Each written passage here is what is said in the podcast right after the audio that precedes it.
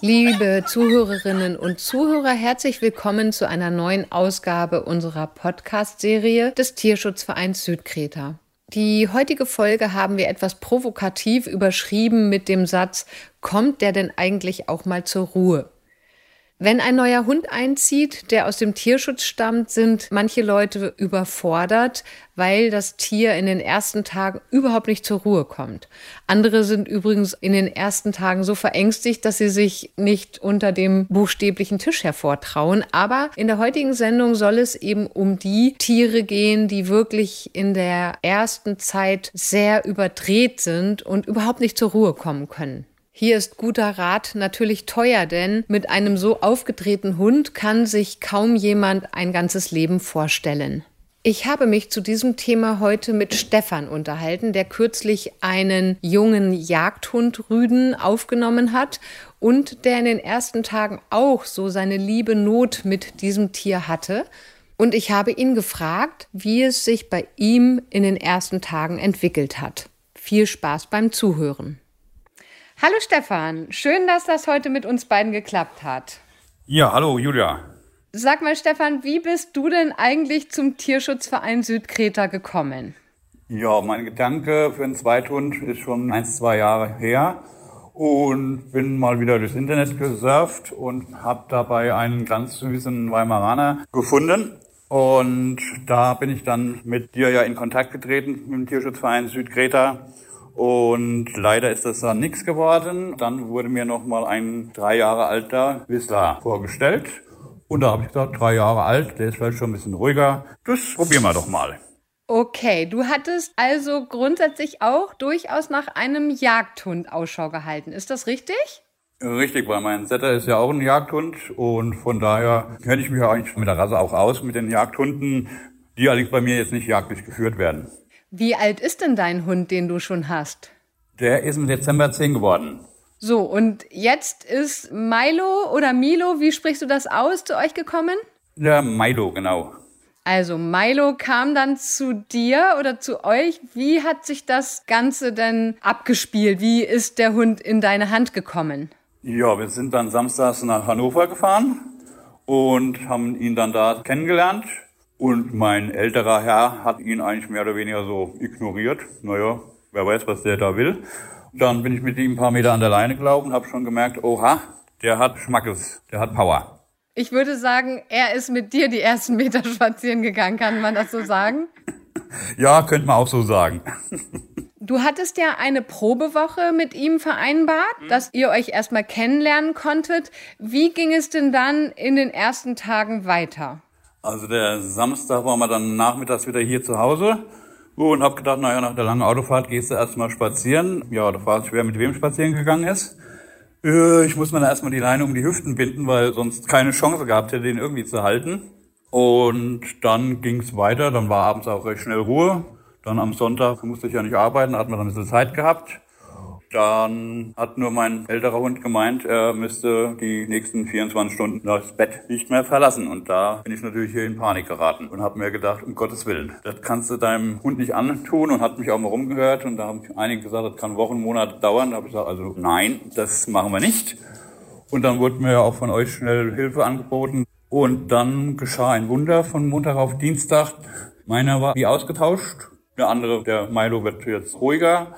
Und nur mein älterer meint jetzt, das kann er ganz toll genießen, wenn er einfach morgens liegen bleibt und die erste Runde nicht mitgeht, sondern auch sein Frühstück ans Bett gebracht kriegt. Weil blöd ist er ja auch nicht. Aber ansonsten jetzt mittags und abends gehen wir immer zu dritt dann nochmal unsere Runden. Die lagen auf einmal zusammen auf dem Sofa, als ich äh, in die Wohnung reinkam, habe ich gedacht, okay. Also ich muss sagen, wenn man sich mit Hunden aus dem Tierschutz nicht auskennt, es braucht wirklich Geduld, Zeit, Ruhe und es kommen immer mal wieder Momente, wo ich sage, hältst du das aus? Aber wenn ich jeden Tag die positiven Veränderungen sehe, sage ich also, okay, das kann nur besser werden. Mein älterer, dem habe ich ja auch als Belbe gekriegt, mit drei Monaten, glaube ich. Und das hat auch drei Jahre gedauert, bis da ja mal dann einigermaßen soweit war. Ja, und deswegen sieht gut aus jetzt. Das heißt also, es war schon auch eine nervliche Belastung für dich, den alten Rüden zu sehen, der dann erstmal gar nicht aufstehen wollte, also wirklich auch ein bisschen protestiert hat. Wann ist es für dich denn besser geworden und was hat denn entscheidend dazu beigetragen, dass es auch besser wurde? Ruhe ist ganz wichtig, da nicht irgendwie in Panik und Hektik zu verfallen. Rumschreien bringt auch nichts. Das heißt auch manchmal den Hund einfach nur ignorieren. Manchmal mehr wie zehnmal Nein rufen. Ich denke mal, das ist das Wichtige, dass man da nicht irgendwie denkt, jetzt holen wir da gleich einen perfekten Hund ins Haus, weil man weiß ja auch nicht, was der die drei Jahre erlebt hat. Du hast gesagt, dass du schon, als du jetzt so die Trauer oder den Protest von deinem Altrüden gesehen hast, dass du da schon ein bisschen in Panik geraten bist. Wie hast du dann dich selber zur Ruhe bekommen? Dass du also auch wieder Ruhe ausstrahlen konntest, die sich dann ja auch auf Milo übertragen hat? Montagmittags habe ich dann irgendwann gesagt, jetzt muss meiner aber mal rauskommen, weil das geht ja nicht, dass er jetzt hier nur noch im Bett liegt. Und war dann mit meinem Älteren draußen. Da hat er sich auch mal wieder gefreut. Und dann war eigentlich am Montagabend, sind wir schon wieder zu dritt laufen gegangen. Und einfach mich nochmal an den Tisch setzen, einfach alle ignorieren, dass mal wieder Ruhe reinkommt und das funktioniert am besten. Welchen Rat würdest du anderen Menschen in deiner Situation geben, Stefan, die also auch einen jungen Hund zu sich genommen haben, der aber erstmal total wild ist und eigentlich einen selbst auch überfordert? Also ich würde auf alle Fälle mit auf den Weg geben, dass man auch mit anderen Leuten spricht, die auch zwei Hunde oder mehr Hunde haben, den Kontakt zu euch hält und nach Rat und Tipps sich erkundigt und dass man dadurch dann auch wieder so die Ruhe findet, dass man weiß, okay, es dauert eine Zeit, aber es wird wieder besser und das hat sich auch bestätigt bei uns. Wann würdest du denn sagen, ist bei dir die Entscheidung gefallen, den Hund zu behalten? Das war dann am Dienstag, also es war dann sozusagen der dritte Tag, wo wir zu dritt spazieren gehen konnten, unsere Runden gedreht haben. Da war so der Moment, okay, wenn ich höre, andere brauchen da Wochen für und wir sind jetzt gerade mal an Tag zwei. Also war ja noch keine Probewoche rum, habe ich gesagt, jetzt warten wir die Woche mal ab. Und es hat sich dementsprechend so entwickelt, wo ich dann gesagt habe, okay, er soll nicht zum Wanderpokal werden, der Kleine. Jetzt gibt es ihm die Chance. Und dann habe ich mich entschieden, dass er hier bleibt. Das freut mich wirklich sehr. Das Thema dieses Podcasts lautet ja, wird der eigentlich auch irgendwann mal ruhiger? Wir wissen ja nicht, was die Tiere im Vorfeld erlebt haben. Eines ist auf jeden Fall sicher, sie haben mit Sicherheit nicht ausreichend Auslauf bekommen, keine geistige Auslastung, körperliche Auslastung. Das heißt, die kommen oftmals aus einem Tierheim, wo eben einfach zu wenig personelle Möglichkeiten bestehen, um den Hund adäquat auszulasten. Und meine Frage an dich wäre, wäre jetzt, ob du auch gespürt hast, dass der Hund das auch wahrgenommen hat, dass er jetzt regelmäßige Bewegung bekommt. Wenn ich arbeiten muss, haben wir unsere ganz festen Zeiten.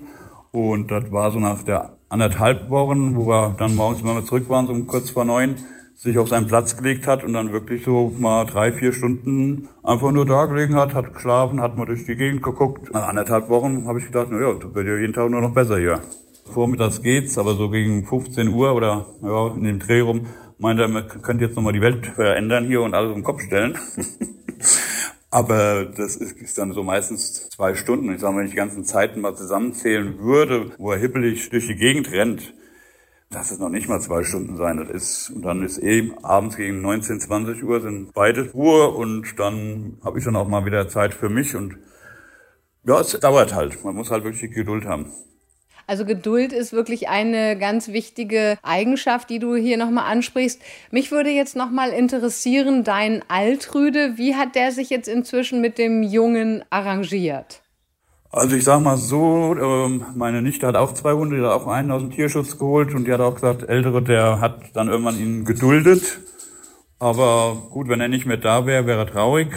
Und ich glaube, dass es bei uns genau das Gleiche ist. Also wenn der Kleine zu ihm kommt und ihm mal die Schnauze leckt, dann ja gut, irgendwann hört er auch wieder auf und ja toll.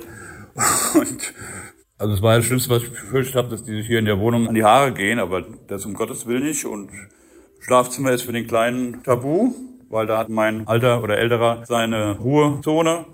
Und das respektiert er auch, ne, nicht immer, aber meistens.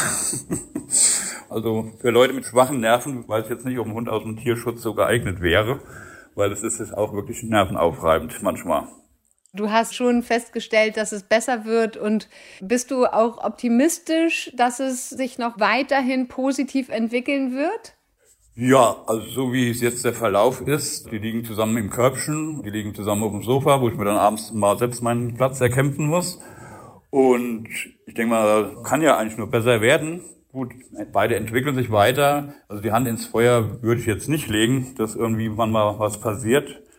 Bei meinem Setter würde ich auch sagen, 95 Prozent, dass der nie mal irgendwas äh, jemanden beißt oder sonst was macht. Aber wie gesagt, die 100 Prozent kann man keinem geben.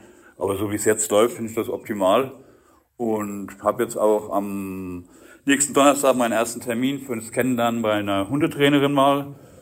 Und ja, es, ist, es braucht eben Zeit. Und Leine laufen ist halt auch so eine Sache, wird aber auch besser waren wir gestern mal eine halbe Stunde auf der Wiese, haben uns mal trainiert. Dann war dann heute schon mal ein paar Meter, wo die Leine sogar durchgehangen hat. Man glaubt es kaum. Also es ist jeden Tag eine positive Veränderung.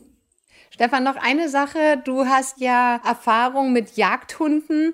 Magst du unseren Zuhörerinnen und Zuhörern noch mal schildern, wie du den Jagdhund konkret in seiner Nasenarbeit auch auslastest? Also da ist er momentan ist er mir noch zu, ich sag mal, hibbelig und äh, aufgedreht. Aber da ich ja mit meinem Setter auch Mantrailing mache, will ich ihn dann, wenn er mal so ein bisschen so gekommen ist, ihn da mal mit hinnehmen und damit auslasten. Und auch, man kann ja auch ein bisschen Nasenarbeit beim Spazierengehen mit einbauen. Gilt ja auch, dass man mal irgendwo Leckerlis versteckt. Gibt es da verschiedene Möglichkeiten. Nasenarbeit ist für die Jagdhunde oder Allgemeinhunde ja, ich war das erste mit meinem Setter zum Mantrailing. Ich habe danach normalerweise guckt er mir hinten im Kofferraum mal hoch. Ich habe gedacht, ich hätte ihn vergessen, der war platt. Ja, aber auch fertig. Ja, das kann ich mir vorstellen. Super Tipp auf jeden Fall. Mantrailing, gutes Training für jeden Hund, aber ganz besonders für die jagdlich ambitionierten Hunde.